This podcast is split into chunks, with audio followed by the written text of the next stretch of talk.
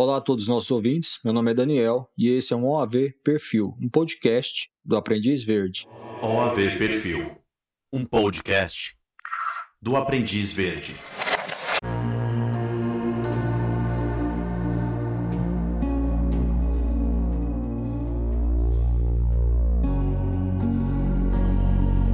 Olá a todos os nossos ouvintes, é um prazer estar novamente aqui com vocês no OAV Perfil, Nesse episódio, nós vamos dar continuidade à nossa série especial de podcasts sobre o assassino da Lesopolosa. Junto comigo, novamente, estarão a Kátia Debastiani e o Fábio Pereira. Olá, Kátia e Fábio, tudo bem com vocês? Oi, aí, Kátia. E aí, Daniel, tudo bom com vocês? Tudo ótimo. Nesse episódio, nós vamos continuar no ano de 1985 e comentar sobre os acontecimentos daquele ano. No episódio anterior, nós também cobrimos o ano de 1985 mas nós comentamos apenas sobre um ponto da história, que foi a investigação dos homossexuais de Rostov. Nós achamos essa questão importante, então nós dedicamos um episódio inteiro apenas para falar sobre essa linha de investigação. Entretanto, aconteceram muito mais coisas durante o ano de 1985 e coisas importantes, como, por exemplo, a chegada de um novo procurador de Moscou para substituir o Vladimir Kazakov, então, nesse episódio, nós vamos cobrir esses outros acontecimentos e antes da gente começar, eu vou fazer um resumo do que nós vimos até agora nessa série de podcasts sobre o assassino da Lesopolosa.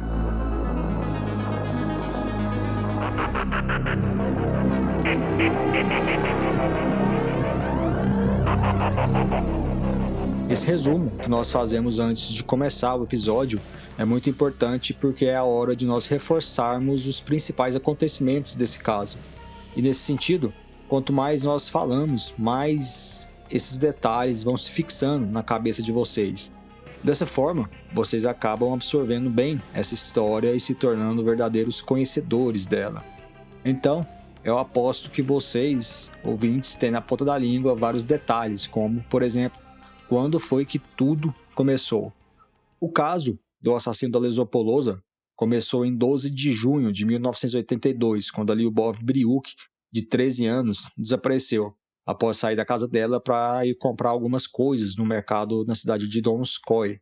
No final daquele mês, o cadáver da Briuk seria encontrado em uma lesopolosa entre Donskoy e a vila de Zaplavskaya, que era onde a Lyubov morava. Até o final daquele ano, de 1982, a milícia encontraria outros três corpos de mulheres em Lesopolosas de Oblast Rostov.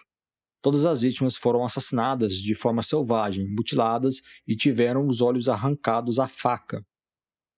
Então, em janeiro de 1983, uma força-tarefa foi montada para investigar e capturar o assassino.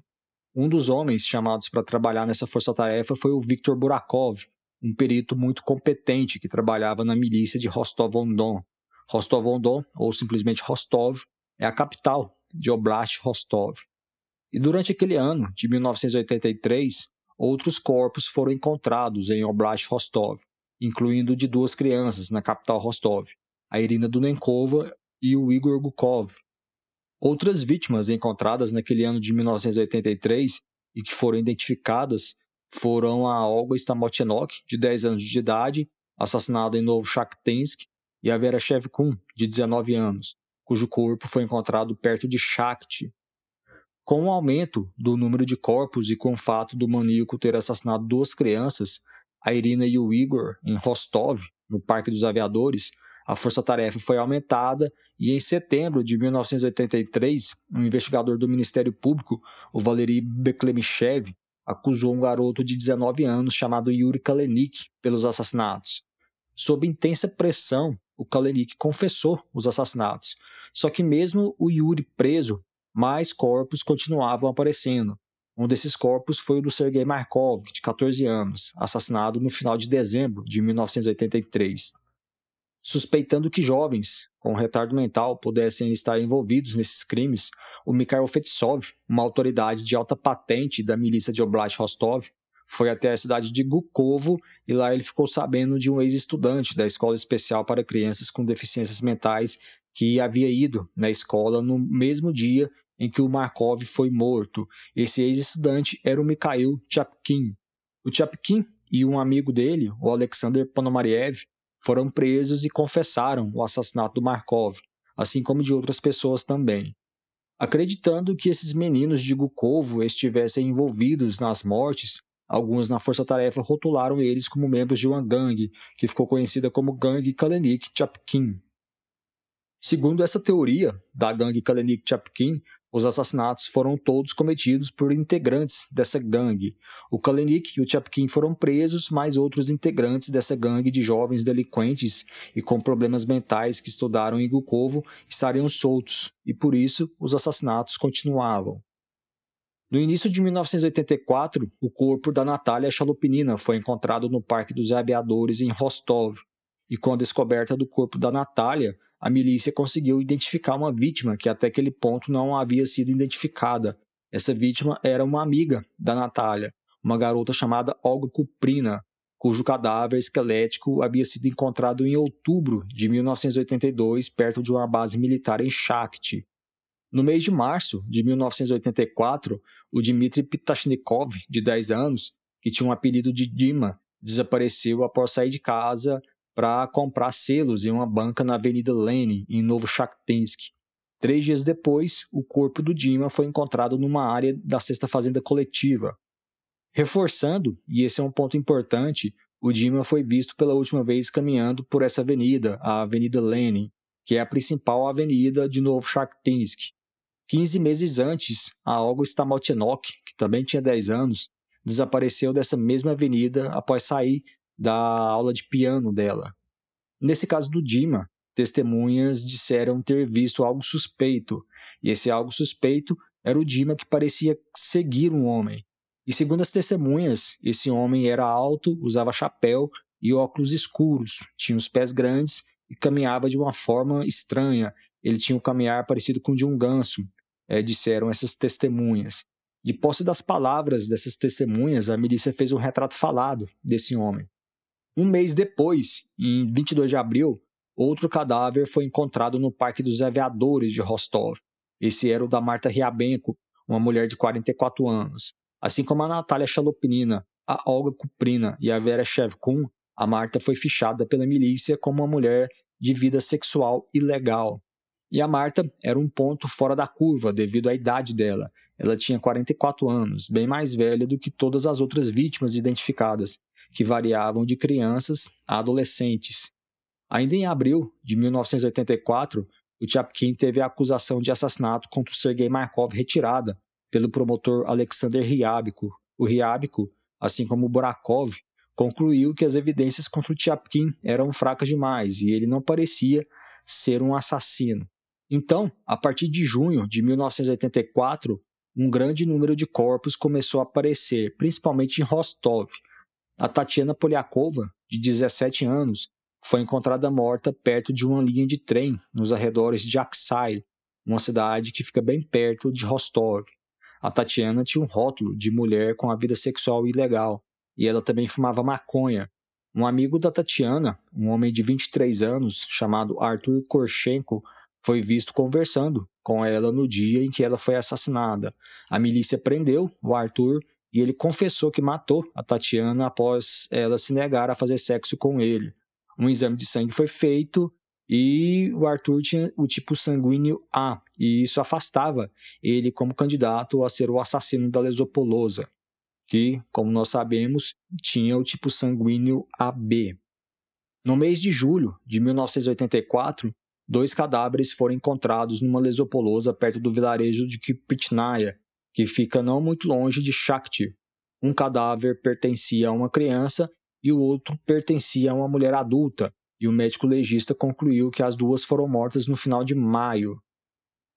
Já no final do mês, em 25 de julho, o cadáver da Ana Lemecheva, de 23 anos, foi encontrado. O corpo dela estava próximo da estação de trem de Kirpitnaya, ou seja, na mesma região onde uh, a mulher adulta e a criança foram encontradas também no mês de julho. E isso indica que o assassino da Lesopolosa é, assassinou essas três pessoas, né, três pessoas do sexo feminino, no mesmo mês e na mesma região. Em 3 de agosto, foi a vez do corpo da Natália Golosovskaya, de 16 anos, ser encontrado no Parque dos Aviadores de Rostov. Sete dias depois, o corpo da Ludmila Alexeyeva, de 17 anos, foi encontrado nas margens do rio Don. Já em 12 de agosto, o corpo do Dmitry Ilarionov, de 13 anos, foi encontrado. Em 2 de setembro de 1984, o corpo do Alexander Chappell, de 11 anos, foi encontrado nas imediações do rio Don. Cinco dias depois, mais uma vítima foi encontrada no Parque dos Aviadores de Rostov, e essa vítima foi identificada como sendo a Irina Lutinskaya, de 23 anos. Pelas contas da Força Tarefa, a Irina foi a 24ª vítima encontrada desde junho de 1982. Então, em dois anos de investigação, 24 corpos de mulheres, adolescentes e crianças foram encontrados em áreas florestais de Oblast Rostov. 1984 foi talvez o pior ano para a milícia de Rostov e o ano mais letal do assassino da Lesopolosa, Moscou chegou a enviar um novo promotor para assumir a liderança das investigações, e o nome dele era Vladimir Kazakov. Um movimento importante da milícia naquele verão de 1984, da milícia de é, Rostov, né, foi a criação da Operação Poisk. Essa operação contou com mais de 200 policiais que foram colocados para trabalhar disfarçados em estações de trens e ônibus e também no Parque dos Aviadores de Rostov, que era o principal local de desova de corpos do assassino da Lesopolosa.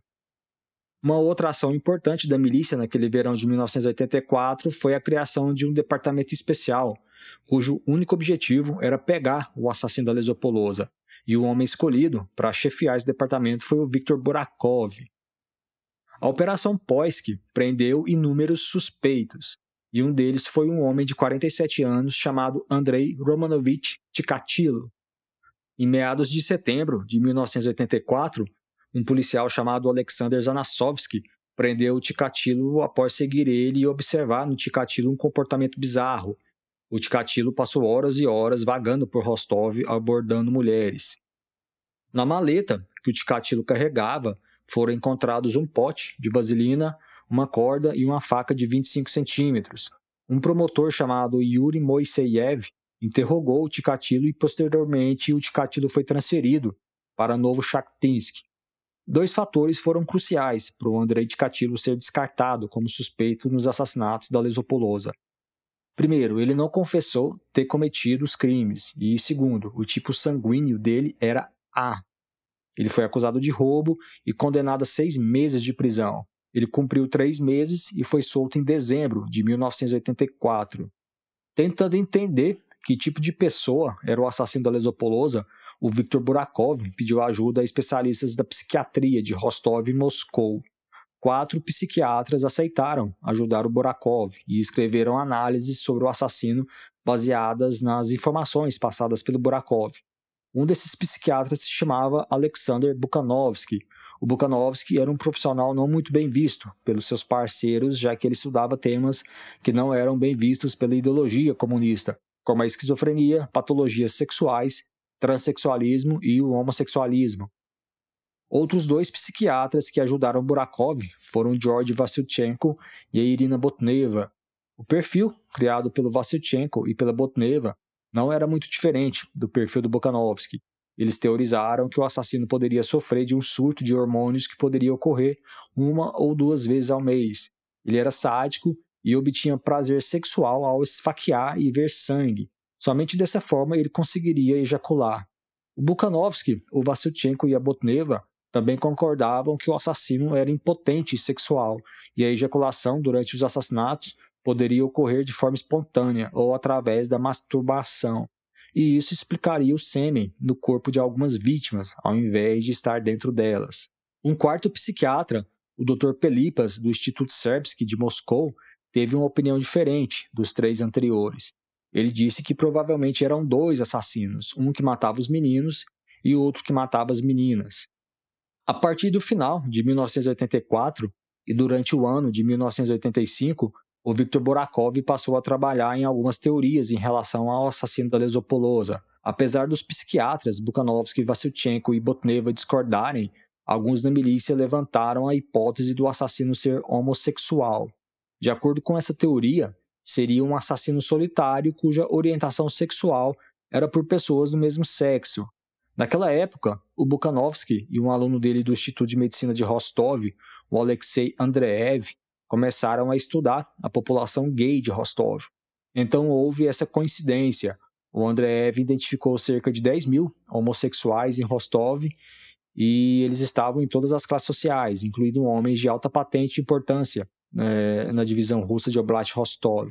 Por motivos éticos, nem o Bukhanovsky nem o Andreev podiam colaborar com o Burakov. Então o Burakov começou a busca dele por pessoas homossexuais pesquisando nos arquivos da milícia. E o nome que apareceu nesses arquivos foi o do Valery Ivanenko, um homem condenado seis vezes por sodomia e perversão. De início, o Burakov viu no Ivanenko um suspeito em potencial, mas ele foi descartado após exames de sangue e sêmen indicarem que ele possuía o antígeno A. O Ivanenko se tornou um informante e ajudou bastante Burakov nesse momento da investigação. Houve então uma investigação pesada e sistemática contra a população homossexual de Rostov. Centenas de homens foram investigados e isso causou medo na população gay da cidade. Muitos chegaram a ir embora de Rostov e outros, infelizmente, acabaram cometendo suicídio após serem abordados de forma rude e desrespeitosa pela milícia. Ao final do ano de 1985, o Borakov estava convencido de que a teoria do assassino homossexual não tinha fundamento nenhum, e ele enviou um memorando aos outros integrantes da investigação, afirmando, dentre outras coisas, que o assassino deveria ser heterossexual.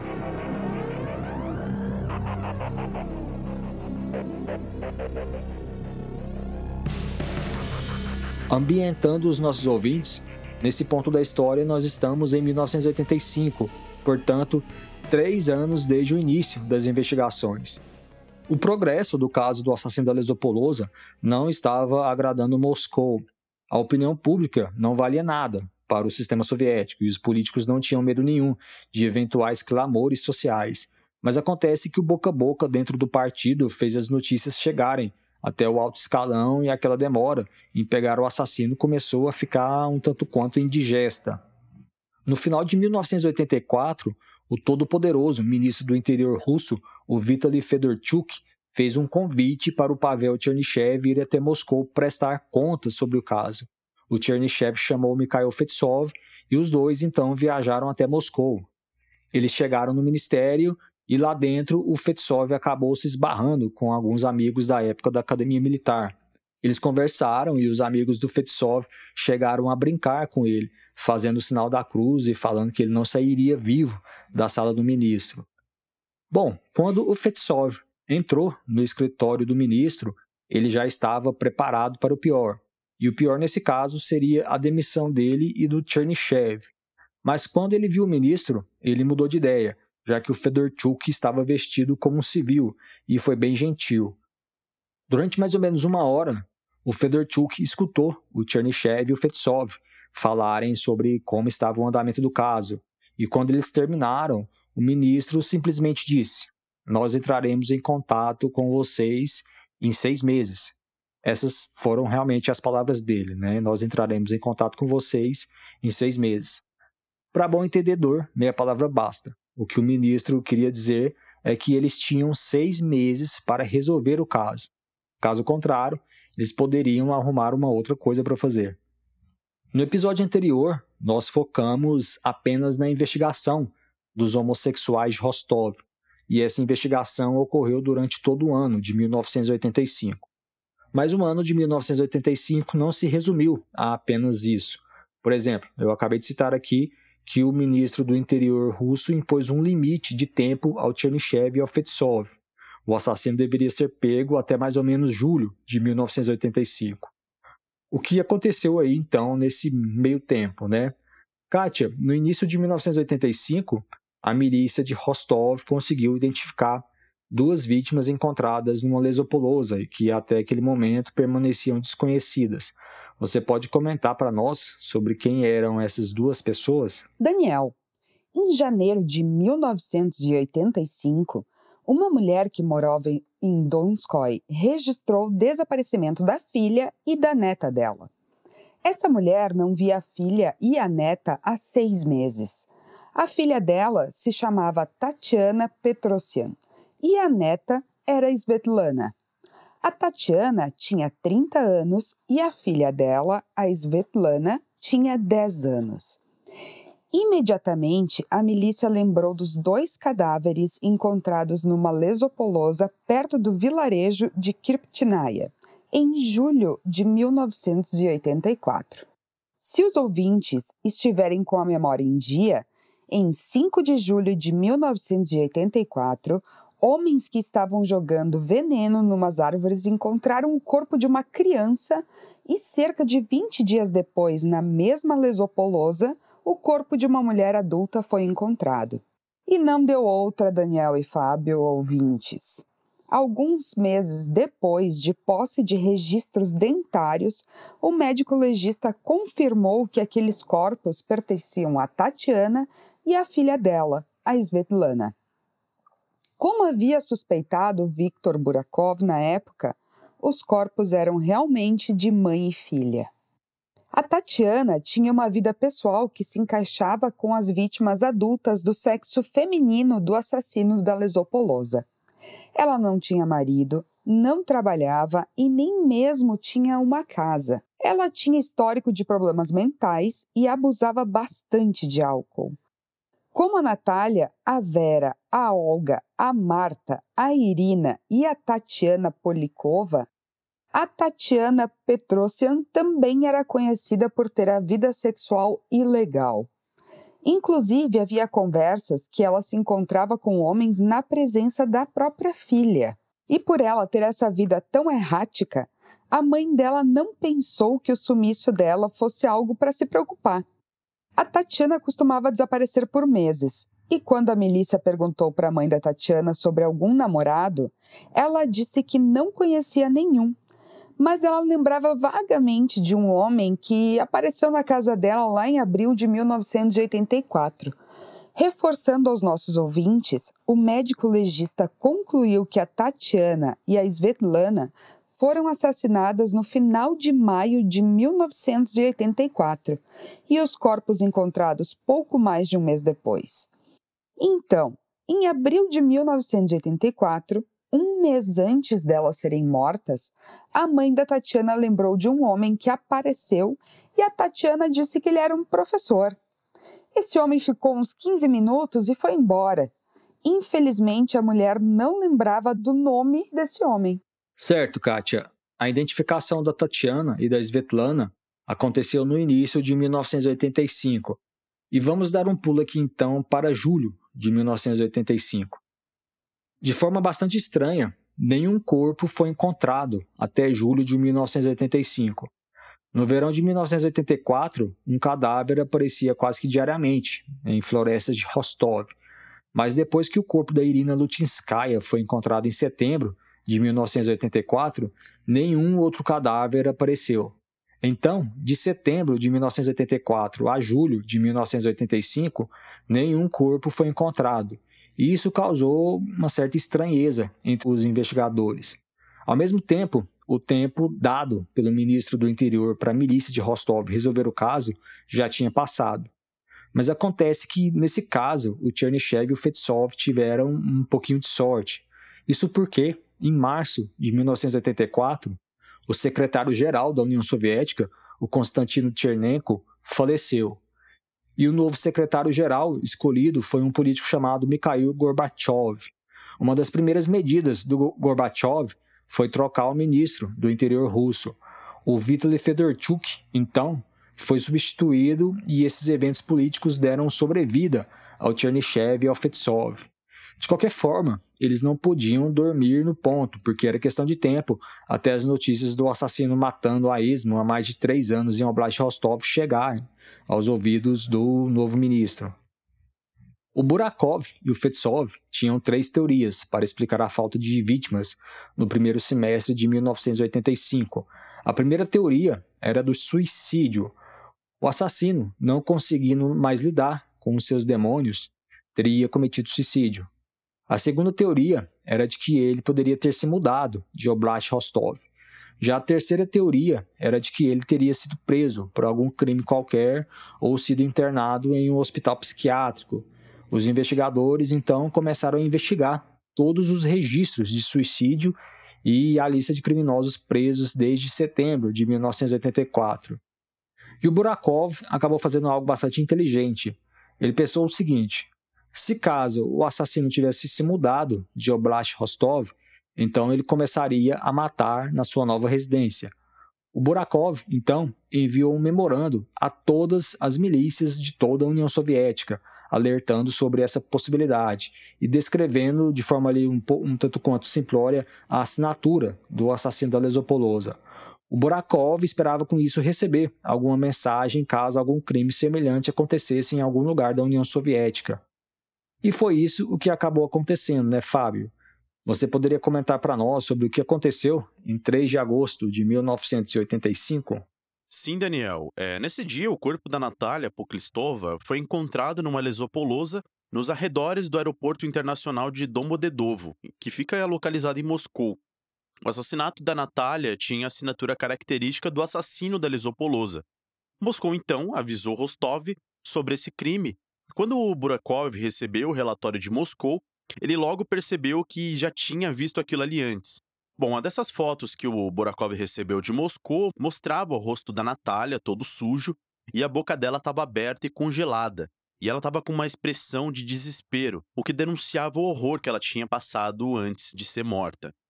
E aquela expressão, é, o Burakov já tinha visto em várias outras vítimas do assassino da Lesopolosa. O cadáver dela tinha hematomas no pescoço, seios e a ponta dos mamilos foi cortada fora. Investigando o assassinato da Natália, a milícia de Moscou interrogou os pais dela e esse relatório também foi enviado para Rostov. E quando Burakov leu, para ele ficou claro que a Natália era o tipo de vítima que o assassino que despertava o interesse do assassino da Lesopolosa. Bom, basicamente porque ela sofria de retardo mental leve e ela ficou bastante rebelde quando chegou na ali no período da adolescência. Ela fumava, bebia e tendia a vagar pelas ruas sem nenhum destino. Certo, Fábio. Então nós temos aqui um cadáver que foi encontrado numa lesopolosa perto de um dos aeroportos internacionais de Moscou, o Domodedovo. Só a título de curiosidade, Moscou tem três aeroportos internacionais. E acabou que essa vítima ela se parecia bastante com as vítimas do assassino da Lesopolosa. Por isso, a milícia de Moscou decidiu avisar Rostov. Outro ponto que nós podemos citar aqui é que o assassino da Lesopolosa matou algumas vítimas nos arredores do aeroporto de Rostov. E agora nós temos essa vítima morta perto de um aeroporto em Moscou. Bom, normalmente os voos de avião de Rostov a Moscou aterrizavam em outro aeroporto, o Nukovo, mas naquela época, julho agosto né, de 1985, o Nukovo estava fechado para obras e os voos que vinham de Rostov estavam usando o Domodedovo. O Burakov sentiu que a Natália Poklistova podia seriamente ter sido vítima do mutilador de Rostov, e esse crime em Moscou era uma chance única de finalmente pegar ele, porque os investigadores tinham muitas opções para trabalharem.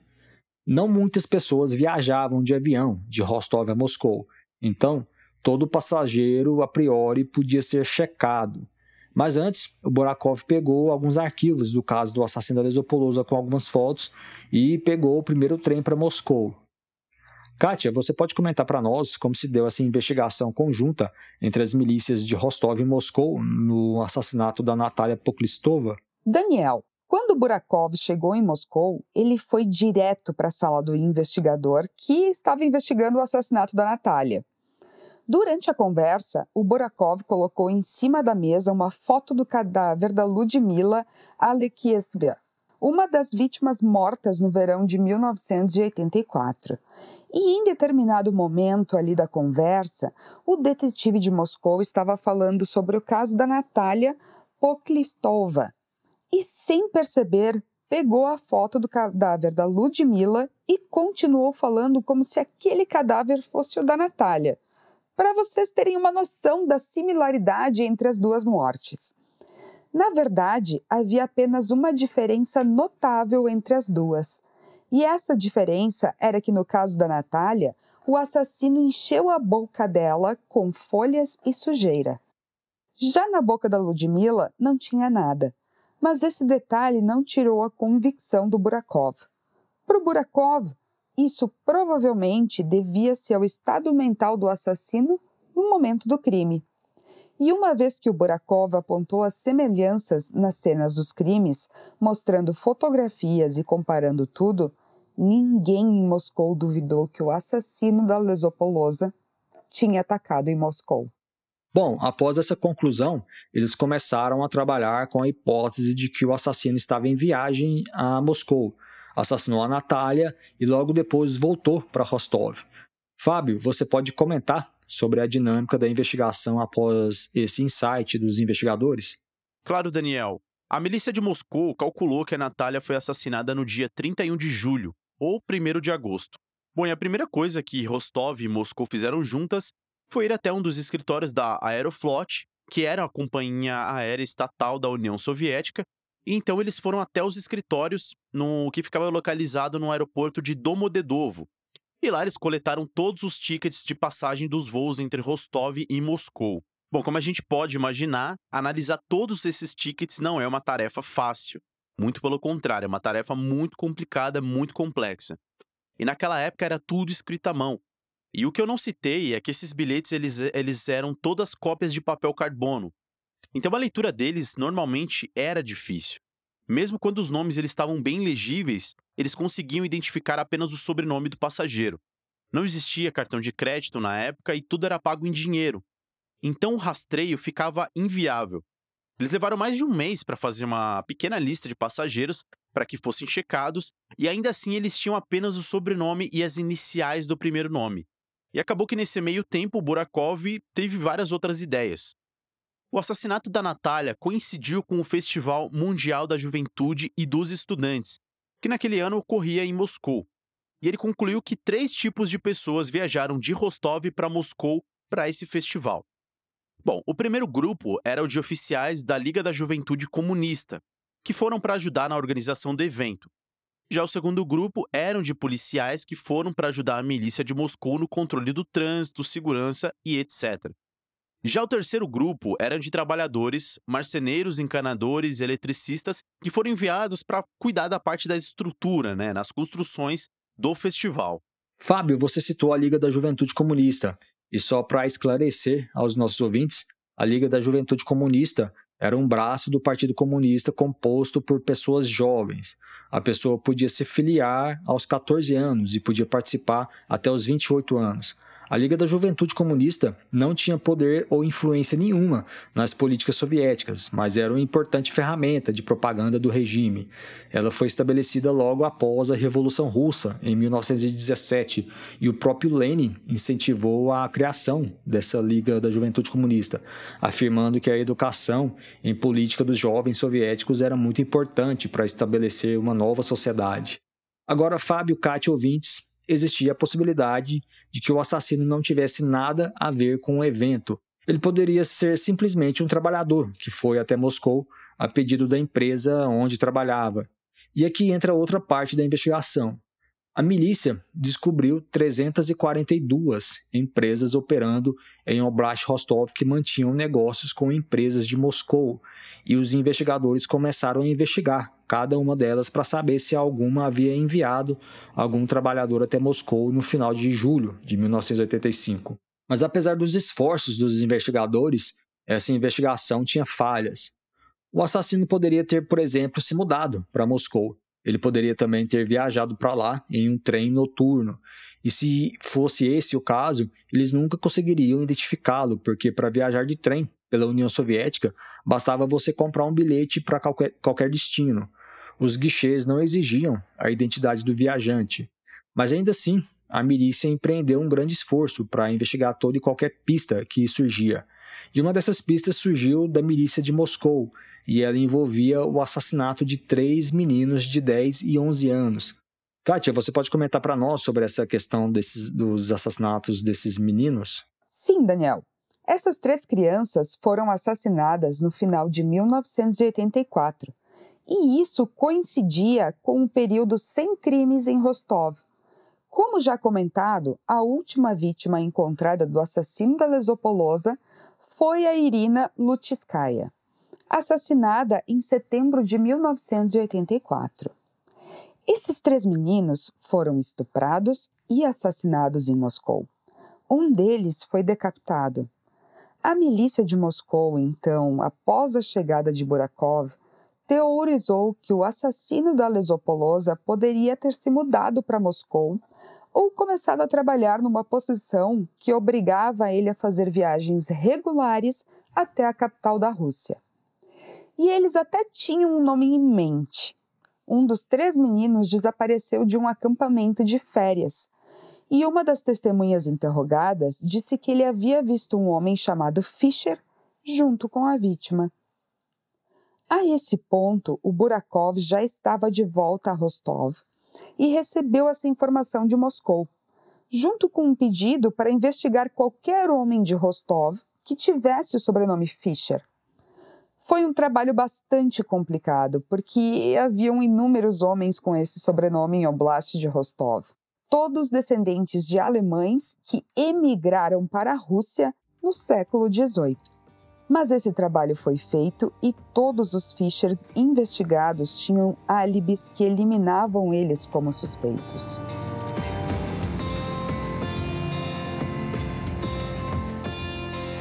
Este é o oitavo episódio da nossa série especial de podcasts sobre o assassino da Lesopolosa.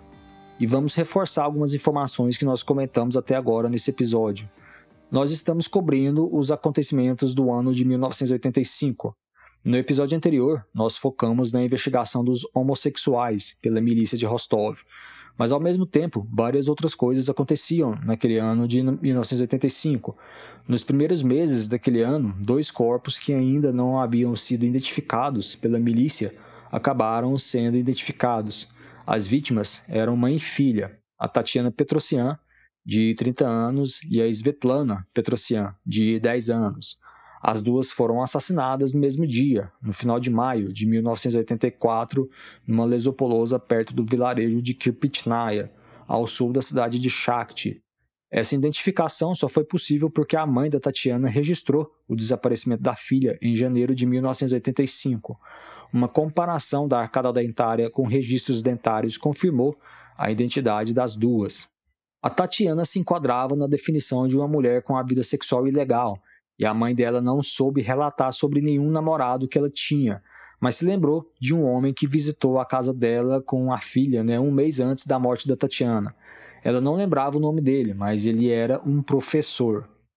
No final de 1984, o Pavel Chernyshев e o Mikhail Fetsov receberam do ministro do interior russo um ultimato para resolverem o caso. Eles tinham seis meses para prenderem o assassino da Lesopolosa. Isso não passou nem perto de acontecer, mas o Chernyshев e o Fetsov foram salvos pela instabilidade política na União Soviética. O secretário-geral, Konstantino Chernenko, faleceu e o Mikhail Gorbachev assumiu no lugar dele. E uma das primeiras medidas dele foi trocar o ministro do interior russo. No final de agosto de 1985, a milícia de Rostov recebeu um memorando da milícia de Moscou sobre um assassinato cometido na cidade e que tinha a assinatura do assassino da Lesopolosa. A vítima era uma jovem de 18 anos chamada Natalia Poklistova. As milícias de Rostov e Moscou começaram a trabalhar de forma conjunta no caso. E se a coisa podia piorar, piorou. Isso porque o assassino da Lesopolosa atacou novamente e dessa vez foi em Oblast Rostov. Fábio, você pode comentar para nós sobre essa nova vítima encontrada no final do mês de agosto de 1985? Daniel, essa nova vítima encontrada foi quase que um espelho da vítima de Moscou, né? Essa era uma mulher jovem que tinha também 18 anos e ela também vivia com uma vida meio desregrada, né? E foi encontrada com folhas e sujeiras dentro da boca. O nome dela era Inessa Gulyaeva e ela foi encontrada perto de uma estação de ônibus em Shakti. No local dos crimes, eles encontraram um único fio de cabelo grisalho que estava entre os dedos da Inessa.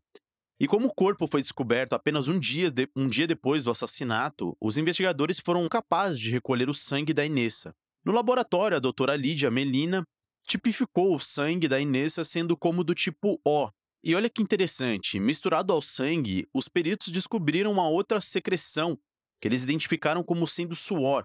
E uma análise desse suor revelou antígenos AB, ou seja, aquele suor não era da Inessa e sim do assassino. Portanto, o assassino ele tinha uma secreção de suor dos antígenos AB. E como eu disse, a Inessa ela tinha uma vida super errática, né? Ela foi criada apenas pela mãe e já no ginásio ela se tornou rebelde, né? Ela abandonou a escola e nas ruas ela acabou descobrindo a vodka e o sexo. E para vocês terem uma ideia, a mãe da Inessa não via ela desde abril de 1985. E ela era conhecida também da, da milícia de Shakti, né? Porque poucos dias antes dela morrer, o chefe da milícia de um vilarejo chamado Konstantinovka, a cerca de 64 quilômetros de Shakti, prendeu ela após se deparar com ela perto de uma represa do rio Don. Isso era umas 8 horas da manhã, e quando ela recobrou a consciência, disse para a milícia que não tinha lugar para dormir, e a milícia de Konstantinovka eh, acabou enviando ela para uma casa de desabrigados em Shakti. Certo, Fábio. E, bom, a Inessa era uma menina pobre e que vivia nas ruas. Depois que ela chegou em Shakti, ela foi direto para o abrigo e o promotor da cidade começou a analisar o caso dela. Diferentemente de outros jovens que viviam perambulando pelas ruas, a Inessa carregava o passaporte dela. E só relembrando, o passaporte era o documento interno de, de identificação que todo cidadão soviético deveria carregar.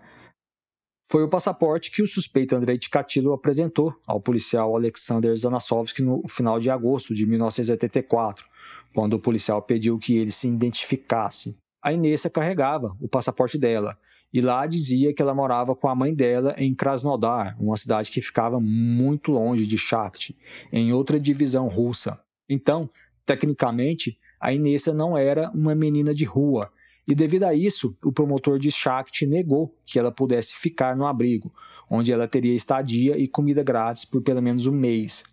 E no mesmo dia em que ela chegou ao abrigo, o promotor emitiu uma ordem para que ela fosse retirada de lá e caçasse o rumo dela. Um dia depois, o corpo da Inessa foi encontrado. Kátia, como se deu a investigação do assassinato da Inessa Guliaeva? A milícia identificou suspeitos? Você poderia comentar para nós, por favor? Daniel, a milícia levou mais ou menos uma semana para identificar o corpo da Inessa. O Burakov e o Festisov participaram desse processo de identificação e antes que o corpo fosse identificado, eles chegaram a ir até esse abrigo e mostraram uma foto do cadáver da Inessa. Uma foto apenas do rosto dela, para os guardas do abrigo. E nenhum deles reconheceu a Inessa. Quando ela foi identificada posteriormente, o Burakov e o Festisov ficaram bastante irritados com os guardas do abrigo e logo começaram a suspeitar que algum deles ou algum policial da milícia de Shakti pudesse ser o assassino. A gente não citou anteriormente, mas debaixo das unhas da Inessa foram encontrados restos de tecido das cores azul e vermelha. E essas cores estavam presentes nos uniformes da milícia. Integrantes da força-tarefa sempre ventilaram essa possibilidade do assassino ser de dentro da milícia. E isso explicaria a habilidade do assassino em, em atrair pessoas para dentro da floresta. E as vítimas nunca poderiam imaginar que um agente da lei fosse fazer mal para elas, né? Então, quando eles rastrearam a Inessa até esse abrigo, o Burakov e o Festisov não tiveram dificuldades em conseguir testemunhas. Uma das histórias que eles contaram foi da Inessa ter chegado no abrigo e ido até a, a lavanderia lavar o vestido que ela usava. O vestido estava sujo. Ela tirou o vestido, ficando apenas de calcinha e sutiã. E os homens do lugar, os guardas e os outros internos ficaram espiando a moça seminua. Algumas testemunhas disseram que um dos guardas, um homem chamado Sergei Koutin, conversou bastante com ela. Kátia, eu acho que é a primeira vez que nós citamos o nome do Sergei Koutin aqui. Esse nome era um nome familiar da Força Tarefa, que investigava os crimes da Lesopolosa. Quem aí se lembra da Vera Shevkun, assassinada no final de outubro de 1983, perto de Shakti? Na época, uma testemunha disse ter visto um homem da milícia no conjunto de apartamentos que a Vera costumava frequentar. E na época, o Sergei Coutinho chegou a ser interrogado, já que ele batia vagamente com a descrição da testemunha, mas ele nunca se tornou um suspeito. E agora, novamente, o Coutinho apareceu, dessa vez tendo contato direto com uma vítima pouco antes dela ser assassinada. Fábio, você pode comentar para nós sobre a investigação da milícia em relação ao Sergei Coutinho? Claro, Daniel. O Burakov investigou pessoalmente o Sergei Kolchin e quanto mais ele descobria sobre a vida pessoal dele, mais o Burakov acreditava que o Kolchin tinha envolvimento nas mortes. O Kolchin era uma espécie de motorista da milícia, né? E ele fazia várias viagens que muitos na milícia em Shakti não sabiam por onde. Ou seja, esse trabalho dele na milícia deu ao coaching acesso a um carro e a possibilidade de desaparecer do trabalho sem que ninguém suspeitasse. O coaching era um homem na casa dos 20 anos, ele era forte, alto, o tipo que poderia subjugar facilmente uma mulher ou criança. E além disso, ele se encaixava no rótulo de uma pessoa com uma vida sexual ilegal, né? Ou seja, ele era uma pessoa promíscua, né? E tudo parecia convergir para o coaching ser considerado um forte suspeito. Então veio a cereja do bolo. O coaching forneceu uma amostra do sêmen dele e o resultado deixou todo mundo eufórico. Ele tinha os antígenos AB. E tanto Burakov quanto Fetsov interrogaram o coaching, e durante 10 dias eles massacraram o coaching com perguntas e esfregaram na cara dele as coincidências e as evidências descobertas. De forma inocente, ele escreveu um bilhete para a mãe falando para ela lavar uma camiseta específica dele. E esse bilhete, obviamente, foi interceptado e a camiseta encontrada. E olha só, a roupa ela tinha uma mancha de sangue. E essa mancha de sangue foi analisada e os peritos concluíram que o sangue naquela camiseta era do tipo AB. Então significava que o sangue provavelmente era do próprio Coaching. Mas todo mundo ficou intrigado do porquê ele pediu para a mãe lavar a camiseta. Bom, no, já no décimo dia de interrogatório, o Coaching estava exausto e ele não aguentava mais, até que ele chegou e disse para os investigadores o que eles queriam ouvir né, que ele havia matado a Natália Guliaeva. Bom, Fábio, uh, só corrigindo, é a Inessa Guliaeva. O Sergei Coutinho foi detido após o assassinato da Guliaeva e acabou confessando ter matado ela. O Coutinho disse que combinou com a Guliaeva de se encontrar com ela após ela sair do abrigo. Ele levou ela até uma floresta e tentou fazer sexo com ela. Por alguma razão, ele não conseguiu ter uma ereção e ela riu dele. Então ele bateu na cabeça dela e ela morreu. Foi isso o que disse o Coutinho. Mas a confissão dele tinha buracos, e o Burakov, a esse ponto, já era quase que um especialista em identificar falsas confissões. O Coutinho não sabia detalhes da cena do crime e nem dos ferimentos no corpo da vítima, coisas que ele deveria saber, caso fosse o assassino. Mas o mais revelador foi quando a milícia pediu para que ele levasse os investigadores até o local onde matou a Inessa, né, a Inessa Guliaeva, e ele acabou levando os investigadores a uma outra lesopolosa, bem distante de onde realmente aconteceu o crime. Quando as coisas acalmaram e o promotor de Shakti acusou formalmente o Coutinho de ter matado a Natália, ele voltou atrás e jurou de pé juntos que ele não havia matado ninguém. No fim das contas, o Borakov tinha mais dúvidas do que certezas.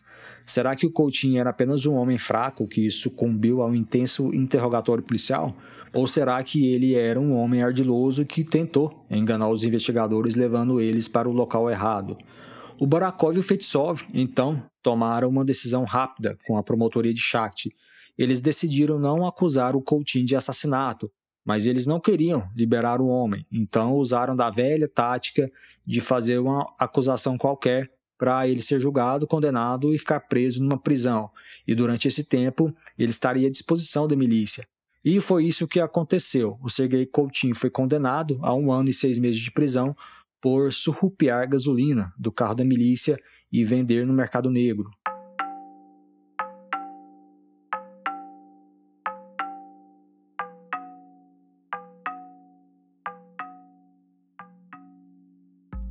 A investigação de homens que poderiam ter viajado de Rostov para Moscou em julho de 1985 foi um completo desastre. A burocracia e a desorganização soviética era endêmica e a coisa simplesmente não saiu do lugar.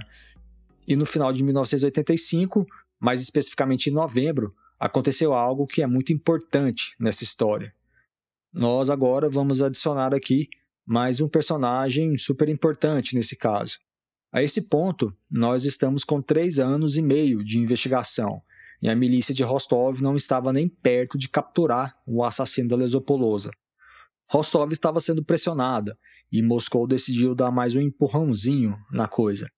Em novembro de 1985, Moscou nomeou um procurador especial para chefiar a investigação dos assassinatos da Lesopolosa, e esse cara se chamava Issa Kostoyev, um homem que nasceu na República da Ingushétia e que ascendeu aos mais altos níveis da Procuradoria Soviética. E o Issa Kostoyev tinha pedigree, né, Kátia? Isso porque um dos fatores que fez ele ser nomeado para o caso da Lesopolosa era que anos antes ele havia capturado o estrangulador de Smolensk. Kátia, você pode comentar para nós sobre essa nova adição ao time de investigadores do caso do assassino da Lesopolosa, sobre a adição aí, né, do Issa Kostoyev? Sim, Daniel. Aproveitando que você citou sobre esse serial killer, o estrangulador de Smolensk, para os ouvintes que não conhecem esse caso, lá entre 1978 e 1981, várias mulheres foram atacadas na cidade de Smolensk, na divisão russa de Oblast de Smolensk. Treze dessas mulheres acabaram falecendo. Todas foram torturadas estupradas e estranguladas. Quem liderou a investigação foi o Issa Kostoyev. E em 1981, a milícia de Smolensk prendeu um homem chamado Vladimir Storozenko. O Storozenko acabou condenado e executado em 1984. O Burakov e o Festisov não ficaram muito animados com a chegada da, do, do Issa Kostoyev. Isso porque eles esperavam um promotor vindo de Moscou, ainda mais devido ao fato de que o assassino da Lesopolosa matou mais na capital russa, ou seja, o caso agora envolvia mais do que uma jurisdição. E eles ficaram ainda mais desanimados quando o Kostoyev disse que não tinha plano nenhum para se mudar para Rostov. Ou seja, o Burakov e o Festisov teriam que fazer viagens periódicas onde quer que o Kostoyev estivesse para participar das reuniões. E eles perderiam muito tempo nessas viagens.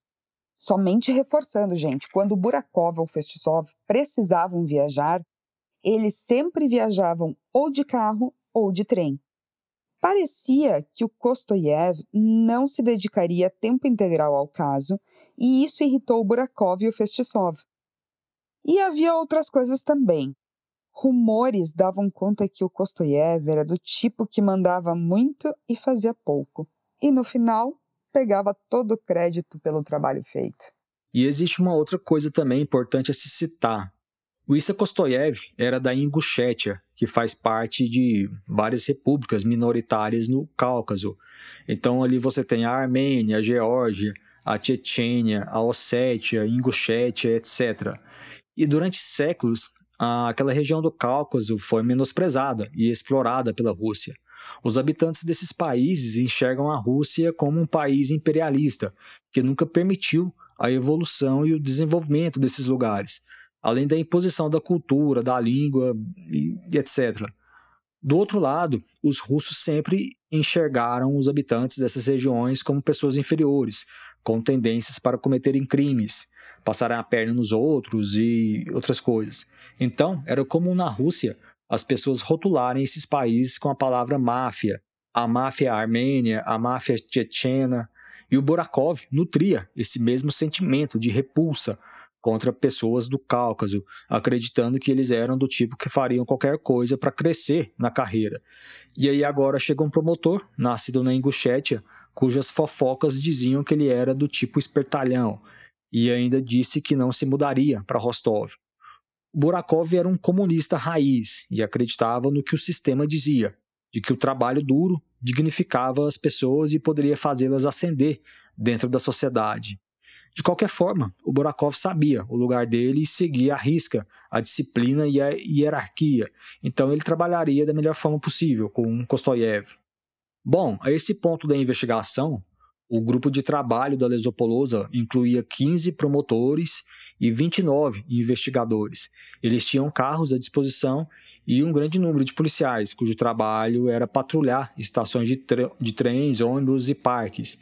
Eles também criaram uma nova operação, que eles chamaram de Projeto Armadilha. Nessa operação, policiais, homens e mulheres, patrulhariam estações de ônibus e trens durante a noite. As policiais mulheres ficariam andando à toa até que um homem abordasse elas. Quando isso acontecia, ele era questionado e se as respostas dele não fossem boas o suficiente, o sangue dele era tirado.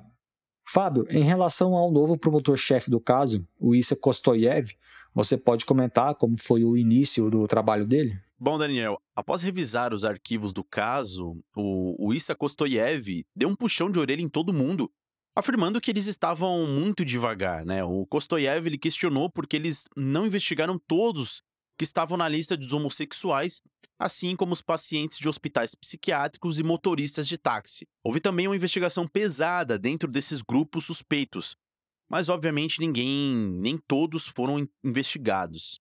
Kostoyev sentia que era possível que o assassino da Lesopolusa já tivesse passado pelas mãos da milícia. Isso já havia acontecido com ele durante o caso do estrangulador de Smolensk, e dado que o assassino da Lesopolosa não matou entre setembro de 1984 e julho de 85, então isso sugeria que alguma coisa pode ter feito ele parar. O Kostoyev continuou questionando os investigadores o porquê eles não terem investigado todas as pessoas presas né, a partir de agosto de 1984, ele também puxou a orelha em relação à investigação da caligrafia do cartão do sádico gato preto.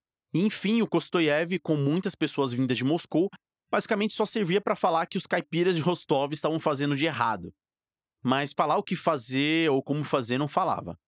Bom, ele não chegou com nenhuma ideia nova e a sua única contribuição, é, mais ou menos positiva, que ele deu foi aprovar um plano que, na verdade, havia sido proposto pelo promotor anterior de Moscou, né, o Vladimir Kazakov, para checar o sangue de todo motorista que porventura trabalhasse ou morasse nas regiões onde os assassinatos foram cometidos, né? E nós estamos aqui falando de cerca de 160 mil pessoas. E essa seria uma tarefa e tanta, né, Fábio? Porque se nós estamos falando de 160 mil homens, então, estatisticamente falando, nós teríamos uns 7 mil com o sangue do tipo AB. Agora existia uma lei soviética que obrigava todos os motoristas a terem um documento onde o tipo sanguíneo era informado. Essa lei foi feita para questões de saúde, no caso, transfusões de sangue, caso o motorista se envolvesse em um acidente. Mas acontece que essa lei não era muito levada a sério e a maioria dos motoristas não tinham esse documento no qual o tipo sanguíneo era informado. Então, aqueles que porventura eram parados pela polícia e não tinham essa informação eles acabavam sendo obrigados a doarem o sangue para testes. Seria um processo longo e super tedioso, e a milícia começou a trabalhar nisso então. O Kosoyev também continuou a investigação sobre os meninos de Gukovo, mas essa investigação não foi prioridade para ele, e ele acabou diminuindo bastante o número de homens envolvidos nesse braço investigativo. Agora, o Kostoyev achou interessante a tese de que o assassino pudesse ser homossexual, ele deu passe livre para que as investigações dos homossexuais continuassem e tentou expandir o leque de possibilidades. E nesse sentido, ele procurou a ajuda de uma ex-procuradora de Rostov. Kátia, você pode comentar para nós sobre esse movimento do Kostoyev e esse encontro que ele teve com essa ex-procuradora? Sim, Daniel. Essa ex-procuradora se chamava Irina Nikolaevna. Ela era uma mulher na casa dos 40 anos e trabalhava em uma clínica de Rostov, que fazia tratamento de doenças sexualmente transmissíveis. A Irina se auto-intitulava como a mãe dos gays.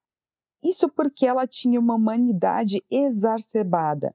E eu posso dizer que ela era uma das poucas que de fato ajudava a população homossexual de Rostov. O trabalho dela na clínica era evitar que doenças venéreas fossem disseminadas pela população e convencer homens com DSTs a fazer tratamentos.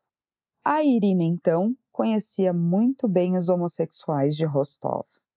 Quando ela encontrou com o Kostoyev, ele inicialmente mostrou alguns arquivos do caso da Lesopolosa para ela, né?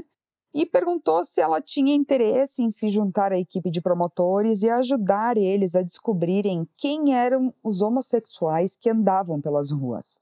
E a Irina então foi curta e grossa. Ela disse que não ajudaria eles. que era muito possível que o assassino não fosse um homossexual e que a perseguição aos suspeitos homossexuais seria uma perda de tempo, além de acabar com a vida deles. E nós sabemos de antemão que isso foi uma verdade. Basta lembrar dos homossexuais que se suicidaram após serem abordados pela milícia e que nós citamos no episódio anterior. E para fechar com chave de ouro, a Irina disse que aquele tipo de trabalho era apenas uma forma de criar bodes expiatórios que soariam como música para o alto escalão do partido usar como propaganda. O Kostoyev, então, colocou o rabo entre as pernas e foi embora. E quem não tinha essa opção, né, Kátia, de negar a ajudar, era o Viktor Borakov. Chegou a um ponto na investigação dos homossexuais que o Borakov percebeu que aquilo era um completo erro. A única coisa que ele podia fazer era mudar um pouco o foco da investigação quando Kostoyev estava longe, em Moscou. Mas ele não podia parar de apresentar homossexuais como suspeitos para ele. Nós citamos alguns no episódio anterior, mas existe um que nós não citamos e nós podemos citar agora, ele é o Nikolai Arkadiev. Fábio, você pode comentar para nós sobre como o Nikolai Arkadiev foi preso e considerado suspeito no caso dos assassinatos da Lesopolosa? Bom, Daniel, apesar dessa teoria ter ficado com o tempo enfraquecida, a teoria da gangue Kalenik Chapkin durante muito tempo faz, fez parte do trabalho da milícia. Não muito tempo depois da chegada do Kostoyev, esse Nikolai Arkadiev foi apontado como suspeito, né? O Yuri Kalenik continuava sendo pressionado dentro da cadeia com várias visitas de detetives que queriam que ele falasse quem eram os cúmplices dele na gangue. E talvez já cansado de tanta pressão, ele citou o nome do Arkadiev. E esse tal de Arkadiev tinha 27 anos e ele era lá de Gukovo. Bom, ele, ele logo foi preso e o Burakov percebeu que ele era completamente instável. O Arkadiev rapidamente confessou que ele era gay, que ele tinha matado algumas pessoas. E quando Kostoyev ficou sabendo da confissão do Arkadiev, ele viajou de Moscou para Rostov e ele mesmo interrogou o Arkadiev. Quando Borakov leu a confissão dele, é, logo concluiu que aquela era mais uma falsa confissão dada para um homem com instabilidade psicológica. O Arkadiev confessou o assassinato de três mulheres que foram encontradas no verão de 1984 em Rostov. Mas era óbvio que ele não sabia nada dos crimes. Ele confessou ter arrancado as orelhas das vítimas, descreveu também como uma gangue de assassinos de Gukovo tirou o sangue dessas vítimas e usou para fazer um tipo de droga que eles injetaram nas veias. O Arkadiev acabou sendo acusado de um crime qualquer, de forma que a milícia pudesse ter ele à disposição. E o Burakov mais uma vez foi estragar prazeres de todo mundo, já que para ele aquilo foi apenas mais uma falsa confissão que o Arkadiev, assim como o Yuri Kalenik e o Mikhail Chapkin, não tinham nada a ver com os crimes da Lesopolosa, né? Que eles estavam fazendo aquilo ali por pura pressão.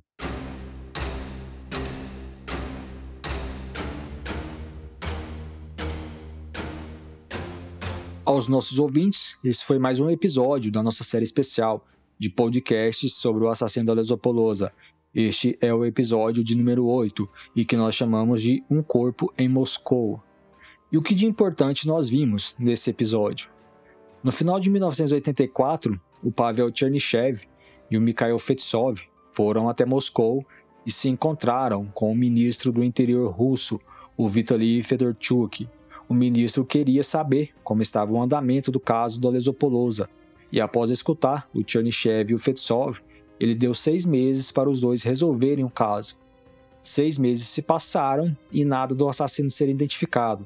Mas o Chernyshevs e o Fetsov ganharam um fôlego a mais, porque antes de vencer os seis meses, o Konstantino Chernenko, que era o secretário-geral do Partido Comunista e maior autoridade da União Soviética, faleceu e o Mikhail Gorbachev assumiu no lugar dele. E como é comum em toda troca de governo, o Gorbachev indicou seus próprios ministros. E o Fedorchuk acabou saindo do Ministério do Interior e outro ministro assumiu o lugar dele. Já no início de 1985, duas vítimas do assassino da Lesopolosa foram identificadas. Elas eram mãe e filha, a Tatiana Petrosian, de 30 anos, e a filha dela, a Svetlana Petrosian, de 10 anos. As duas foram assassinadas no final de maio de 1984 e encontradas em julho do mesmo ano numa lesopolosa perto do vilarejo de Kirpitnaya. Por um motivo desconhecido dos investigadores, o assassino da Lesopolosa pareceu não matar ninguém de outubro de 1984 a agosto de 1985. Quase um ano aí sem pelo menos encontrar algum corpo.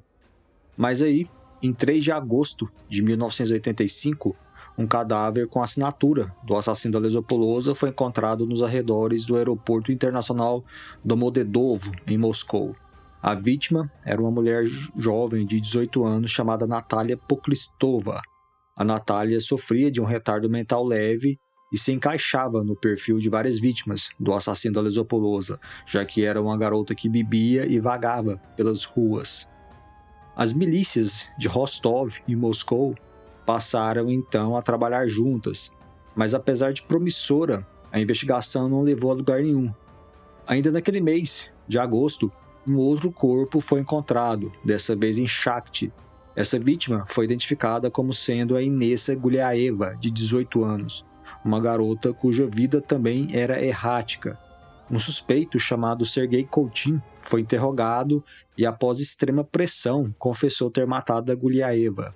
Em novembro de 1985, insatisfeitos com o andamento do caso, autoridades de Moscou designaram um novo procurador para chefiar a investigação, e ele entrou no lugar do Vladimir Kazakov. O nome desse novo procurador era Issa Kostoyev. O Kostoyev não agregou muita coisa à investigação. Ele mais criticava do que dava soluções e acabou colocando uma pressão muito grande em todo mundo. Fábio Kátia, mais uma vez, muito obrigado pela presença de vocês.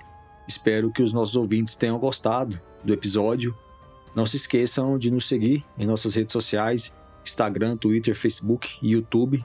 Nós temos também uma lista de transmissão no WhatsApp e um canal no Telegram. Quem quiser entrar em contato com nós é só nos enviar uma mensagem em nossas redes sociais ou pelo e-mail ou aprendizverde@gmail.com. Eu gostaria de mandar um abraço para o Adalto de Piracicaba, São Paulo, e um super abraço também a todos vocês ouvintes que nos prestigiam nessa série. Antes de finalizar esse episódio, eu gostaria de conversar um pouquinho com vocês. É, nós do Aprendiz Verde somos uns dos pioneiros do true crime na internet brasileira. Nós cimentamos a nossa posição como uma das principais e mais confiáveis fontes sobre crimes e assassinos em série. Há mais de 10 anos, nós estamos em nossa missão né, de levar ao leitor e a vocês ouvintes informação de qualidade e conhecimento sólido. Nossos textos já ajudaram inúmeras pessoas, serviram de fontes e inspiração para trabalhos acadêmicos e foram até fontes de pesquisas para filmes e séries. Nós, do Aprendiz Verde, fazemos um trabalho super sério e diferenciado. Prova disso é a nossa série anual dos 101 Crimes Notórios e Horripilantes, um dos posts mais esperados da comunidade True Crime e um trabalho jornalístico único no mundo. Outro trabalho de destaque nosso é essa série de podcasts sobre o assassino da Lesopolosa. Pela primeira vez, detalhes e informações nunca antes ditas em língua portuguesa sobre esse caso estão sendo compartilhadas por nós, e isso se deve unicamente à nossa filosofia de trabalho, que é realizar uma pesquisa pesada e muito profunda com o objetivo de levar a quem nos lê ou escuta informação de relevância. E obviamente que para realizar esse trabalho, tanto no site, podcast ou vídeos para o YouTube, atualmente nós estamos subindo o OAV Opinião, que é um outro podcast nosso no YouTube, no formato de vídeo. Então, para realizar esse trabalho, gasta-se muito tempo e principalmente muitos neurônios. Não é fácil. Todos nós que fazemos parte do Aprendiz Verde levamos esse projeto adiante como um hobby. Nós nunca ganhamos dinheiro com o Aprendiz Verde. Cada um tem a sua vida, trabalho e nas horas vagas nós dedicamos um tempo para esse projeto. É um trabalho de alto custo que demanda tempo e dedicação. Então, eu gostaria de usar esse espaço para falar com vocês sobre como vocês podem apoiar o Aprendiz Verde. Nós queremos ser mais prolíficos e estamos com alguns projetos interessantes em mente, como, por exemplo, transformar nossos textos em e-books e livros. Nós temos conteúdos demais e a nossa ideia é gerar ainda mais conteúdo. Mas para isso acontecer, é necessário que o projeto se financie. Então, se você gosta do Aprendiz Verde e gosta do tema crime e quiser nos apoiar, nós vamos ficar super felizes em contar com sua ajuda. Nós criamos uma página no site com informações sobre como você pode nos apoiar. São basicamente formas de apoio financeiro, mas se você quiser apoiar de outra forma, entre em contato com a gente que nós somos todos ouvidos. Então, dê uma acessada nessa página e veja como você pode contribuir com o Aprendiz Verde. O endereço da página é oaprendizverde.com.br barra apoie. Repetindo, oaprendizverde.com.br barra apoie. Nós também criamos uma campanha de financiamento coletivo no site Catarse. Então, se você curte o Aprendiz Verde e quiser apoiar o nosso projeto e vê-lo crescer ainda mais, seja um assinante nosso no Catarse. É, você pode acessar o endereço catarse.me barra o Aprendiz Verde e assinar o nosso projeto. Só repetindo aqui o endereço para vocês, catarse.me barra o Aprendiz Verde. Se vocês tiverem dúvidas, entre em contato com a gente através do e-mail, WhatsApp ou redes sociais que nós vamos ter o maior prazer em responder vocês. Então, era esse o recado que eu gostaria de deixar aqui para vocês. Muito obrigado pela audiência e até o nono episódio dessa série especial de podcasts sobre o assassino da Lesopolosa.